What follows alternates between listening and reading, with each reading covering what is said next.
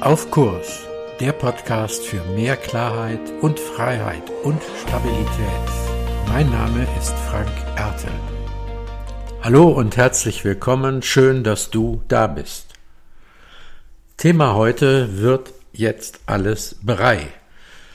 Brei ist ja irgendeine oft schwer zu definierende Masse in so einer mehr oder weniger dickflüssigen Konsistenz wo man das eine nicht mehr vom anderen unterscheiden kann. Manchmal schmeckt er, manchmal stochern Kinder auch lustlos im Brei herum, weil es so gar nicht so aussieht, als wenn das jetzt besonders lecker wäre. Und wenn uns das im Leben, zum Beispiel durch Homeoffice passiert, dann wird es eben auch nicht selten kritisch. Wir Menschen denken eher in Unterschieden, in Klarheiten in Räumen zum Beispiel. Wenn man in moderne Aufgabenprogramme oder Firmenprogramme schaut, dann sieht man, dass diese Programme in der Regel eigentlich mit Räumen arbeiten. Administratoren haben dann Zugang zu allen Räumen, die Führungskräfte haben ihre Räume und die Mitarbeiter haben die Räume, die sie brauchen. Und mehr oder weniger sind ja auch unsere Wohnungen so organisiert. Wenn wir uns mehr als einen Raum leisten können, dann trennen wir schon den Schlafraum vom Wohnraum. Als nächstes haben wir früher öfter die Küche getrennt, das tun wir jetzt seltener. Auf jeden Fall denken wir in Räumen. Menschen denken in Räumen. Jetzt kommt es aber dazu, dass Homeoffice zu Hause stattfindet und manche Wohnungen oder viele sind da erst gar nicht für gebaut je nach Art und Größe der Wohnung oder des Hauses, stehen dort rein raumtechnisch gar nicht so viele Räume zur Verfügung, wie der Mensch vielleicht braucht. Und Räume sind auch noch in übertragenem Sinne Räume, also nicht nur Wohnraum, Schlafraum, Arbeitsraum, sondern eben auch Räume, die wir innerlich brauchen, die wir für bestimmte Dinge brauchen. Das muss nicht ein Raum mit vier Wänden sein. Das kann auch ein Platz, ein Ort innerhalb eines Raumes sein. Und diese Räume stehen manchmal nicht zur Verfügung oder werden gar nicht erst kreiert. Wenn ich zum Beispiel eine Arbeitsstelle und ein Zuhause habe, dann ist das klar getrennt. Dann fahre ich hin und her, dann ist da das eine, da das andere.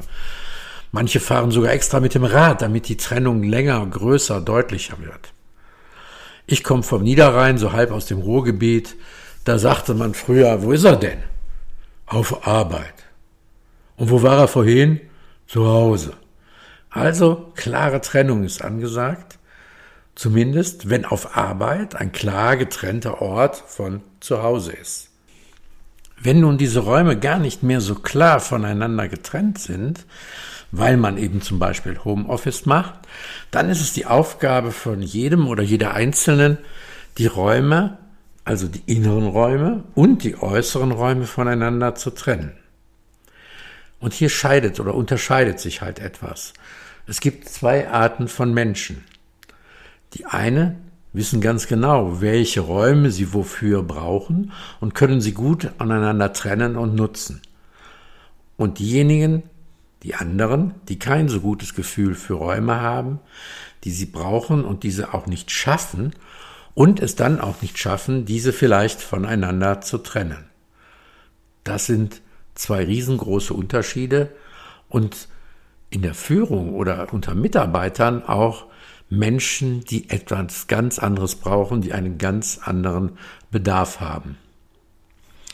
Einer der ältesten oder eine der ältesten Raumtrennungen überhaupt in der Geschichte der Menschheit ist die Unterscheidung zwischen dem sakralen und den profanen Räumen. Menschen hatten also von jeher das Gefühl dafür, dass man diese beiden Räume oder überhaupt Räume voneinander trennen muss. Selbst in den mittelalterlichen Kirchen, wo ja in der Mitte der Kirche so eine Art Marktplatz war, waren die Winkel, also die kleinen Kapellen an den Seiten, die wir heute kennen, die sakralen Räume gegenüber den eher profanen, turbulenten Raum in der Mitte, wo das Leben tobte. Man zog sich zurück, um dort zur Ruhe zu kommen, etwas zu finden.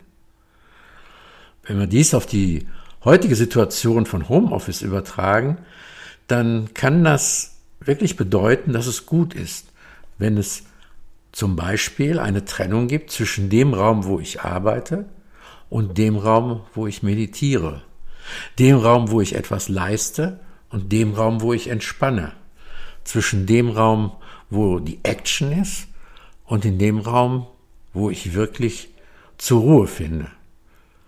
Und das ist eine wichtige Sache. Und dann ist die Frage, ja, wo sind denn diese Orte, diese Räume in deiner Wohnung oder in deinem Haus? Wo ist der Raum oder der Ort, der Platz, wo du kein elektronisches Gerät zulässt, um wirklich aus- und abschalten zu können?